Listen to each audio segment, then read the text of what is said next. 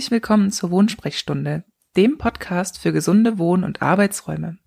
Hier erfährst du einmal pro Woche Wissenswertes über optimale Raumgestaltung und gesundes Wohnen. Ich bin Katrin Schmidt, Physiotherapeutin und Interior Designerin und ich zeige dir, wie deine Räume mehr für dich tun können. Danke, dass du diesen Podcast hörst und mit deinen Freunden teilst, wenn auch du findest, dass dieses Thema wichtig ist. Hallo und schön, dass du wieder dabei bist bei der heutigen Episode von meiner Wohnsprechstunde zum Thema Raumklima. In dieser Folge möchte ich dir dieses wichtige Thema näher bringen und erklären, welche Faktoren dazugehören. Das Raumklima kann man nämlich gut selbst beeinflussen und somit dafür sorgen, dass es immer in einem optimalen Bereich liegt. Wenn man den Raumklima hört, dann kommen den meisten wohl zuerst Faktoren wie Luftaustausch durch Lüften und vielleicht noch die Luftfeuchtigkeit in den Sinn. In diesem Zusammenhang wohl die größte Befürchtung ist für viele Schimmelbildung. Aber mal ganz von vorne. Raumklima ist ein komplexes Zusammenspiel aus den Faktoren Luftzusammensetzung, sprich Frischluft und verbrauchte Luft, Luftfeuchtigkeit, Schadstoffbelastung und Raumtemperatur. Bei der Luftzusammensetzung spielt natürlich das Lüften eine große Rolle. Hier ist das sogenannte Stoßlüften eine sehr wichtige Praxis, Dabei geht es um kurze Lüftungsintervalle von circa fünf bis zehn Minuten, am besten mit voll geöffnetem Fenster. Perfekt wäre auch ein sogenanntes Querlüften über zwei gegenüberliegende Fenster oder Außentüren. Der umgangssprachlich genannte Durchzug sorgt dabei natürlich für ein zügiges und relevant, also einen richtig vollständigen Luftaustausch. Das Ganze sollte dann mindestens zwei bis dreimal pro Tag stattfinden und eng an die Luftzusammensetzung gekoppelt ist natürlich auch die Schadstoffbelastung der Raumluft. Diese kann durch unterschiedliche Quellen beeinflusst sein. Entweder entstehen diese durch äußere Faktoren, wie zum Beispiel halt eine vielbefahrene Straße in der Nähe, ein Industriestaub oder Abgase in unmittelbarer Nähe oder auch sonstige Schadstoffquellen in der Außenluft.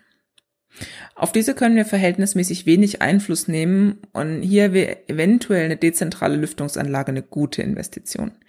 Diese filtert die Außenluft, bevor sie in die Innenräume gelangt. Hier entfällt das klassische Lüften durchs offene Fenster. Aber auch die inneren Faktoren der Schadstoffbelastung in Räumen sind nicht zu unterschätzen. Flüchtige Verbindungen zum Beispiel aus Möbeln, Textilien, Boden- und Wandbelegen sowie auch gewissen Baustoffen sind eine häufige Quelle für erhöhte Werte. Rauchen, Feinstaub aus Druckern und Faxgeräten oder auch chemische Raumdüfte können natürlich ebenfalls ein Problem für die Raumluft darstellen. Ein besonderes Augenmerk sollte hier auch auf Formaldehyde und Asbest liegen. Für Formaldehyde gibt es Raumluftschnelltests und so können Belastungen relativ schnell aufgespürt werden. Die genaue Ursache ist damit zwar noch nicht geklärt, aber zumindest ist der Gehalt in der Raumluft nachgewiesen und man kann sich auf die Suche nach der Ursache begeben. Etwas schwieriger ist es bei Asbest. Diese kleinen Fasern belasten besonders die Atemwege und können zu ganz schweren Lungensymptomen und Krankheitsbildern führen. Asbest wurde vorwiegend in Bauten aus den 60er und 70er Jahren intensiv verbaut, ist aber in Deutschland bereits seit den 1930er Jahren flächendeckend verwendeter Baustoff gewesen. Er wurde leider erst 1979 verboten. Dennoch gibt es auch heute noch einige Häuser, in denen Asbest verbaut ist und die vor allem jetzt dann bei unsachgemäßen Renovierungen zum Problem werden. Ein Asbesttest kann man entweder vom Fachmann durchführen lassen, was ich aufgrund der hohen Gesundheitsbelastung dieser Substanz empfehlen würde und auch weil das ähm, Testverfahren etwas komplexer ist als beim Formaldehyd-Test. Und wenn man sich aber erstmal einen groben Überblick verschaffen will, kann man sich auch einen Asbestabstrichtest im Internet bestellen. Wie gesagt, ich rate in diesem Fall bei Verdacht auf Asbestbelastung der Raumluft immer zum Experten, dann ist man einfach äh, auf der sicheren Seite. Der nächste und ebenso wichtige Faktor im Raumklima ist die Luftfeuchtigkeit. Hier gehen bei den meisten sofort die Schimmelalarmglocken an und das ist gut so, denn das ist tatsächlich die häufigste Problematik, die durch zu hohe Luftfeuchtigkeit entstehen kann. Die Luft sollte aber auch nicht zu trocken werden, denn das kann für unsere Gesundheit wiederum auch abträglich sein. Ein optimaler Wert wäre hier zwischen 50 bis 70 Prozent. Im Sommer haben wir eher die Herausforderung mit zu hoher Luftfeuchtigkeit, da wir auch beim Lüften von draußen eher feuchte Luft in die Wohnräume reinholen. Deshalb kann man im Sommer die Lüftungsintervalle auch auf drei bis fünf Minuten verkürzen. Im Winter haben wir im Gegensatz eher mit zu trockener Luft zu kämpfen, weil hier natürlich das Heizen und die kalte, eher trockene Außenluft zu einem Absinken der Luftfeuchtigkeit in den Innenräumen führt. Somit kann man sich hier mit Luftbefeuchtern Abhilfe schaffen.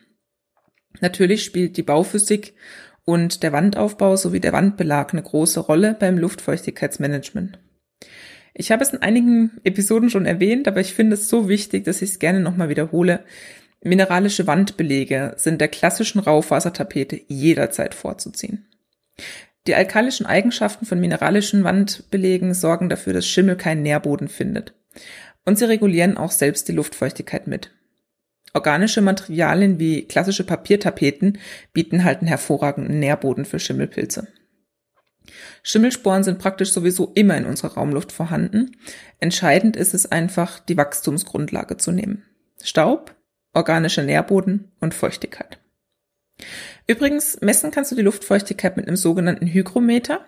Die sehen aus wie so kleine Reisewecker und geben häufig neben der Luftfeuchtigkeit auch Auskunft über die Raumtemperatur. Denn beim letzten Punkt im Konstrukt Raumklima handelt es sich um den vielfach vergessenen Punkt der Lufttemperatur.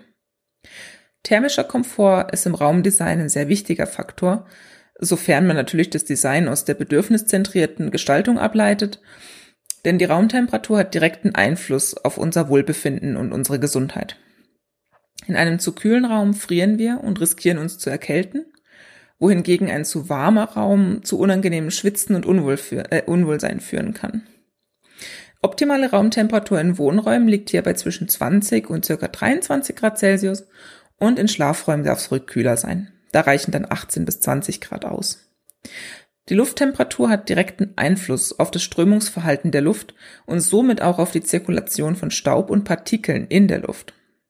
Das ist häufig auch abhängig von der Form der Heizung. Wenn ein Raum mit klassischen Radiatoren geheizt wird, die üblicherweise unter einem Fenster an einer Außenwand angebracht sind, mm, so erleben wir einen Luftwirbel von eben diesem Radiator aus in den Raum hinein in einem aufsteigenden Wirbel über den Boden zur Decke.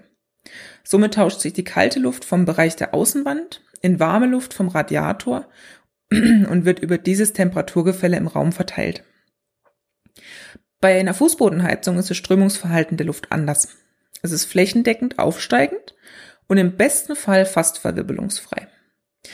Ebenso ist eine Fußbodenheizung ein Niedertemperatursystem und somit für unsere Raumluft die gesündere Alternative ja, ich hoffe, dir schwirrt es nicht völlig der Kopf mit diesen vielen Informationen. Deshalb fasse ich gerne die wichtigsten Punkte gerade nochmal für dich zusammen.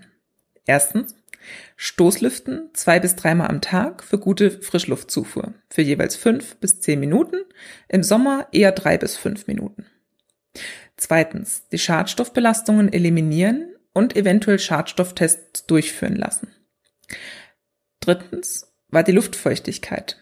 Diese zu überwachen und darauf zu achten, zwischen 50 und 70 Prozent einzuhalten. Und viertens, auf die optimale Raumtemperatur zu achten. 20 bis 23 Grad in Wohnräumen und 18 bis 20 Grad im Schlafraum. Nun, hoffe ich, dass du diese Information interessant fandest und Tipps hilfreich und sie vielleicht auch schon für deine Räume umsetzen kannst. Und wenn dir diese Episode gefallen hat, kannst du auch gerne nochmal in Episode 2 reinhören. Da stelle ich dir nämlich noch die fünf besten Zimmerpflanzen zur Raumluftverbesserung vor. Diese kleinen Sauerstoffkraftwerke können nämlich eine ganze Menge und es ist sehr spannend, was es da alles für Möglichkeiten gibt. Ich freue mich, wenn du diesen Podcast mit deinen Freunden teilst, damit noch mehr Menschen von diesem wichtigen Thema erfahren können und sage vielen Dank fürs Zuhören und bis zum nächsten Mal, wenn es wieder heißt Wohnsprechstunde. Bis bald. Tschüss, deine Katrin.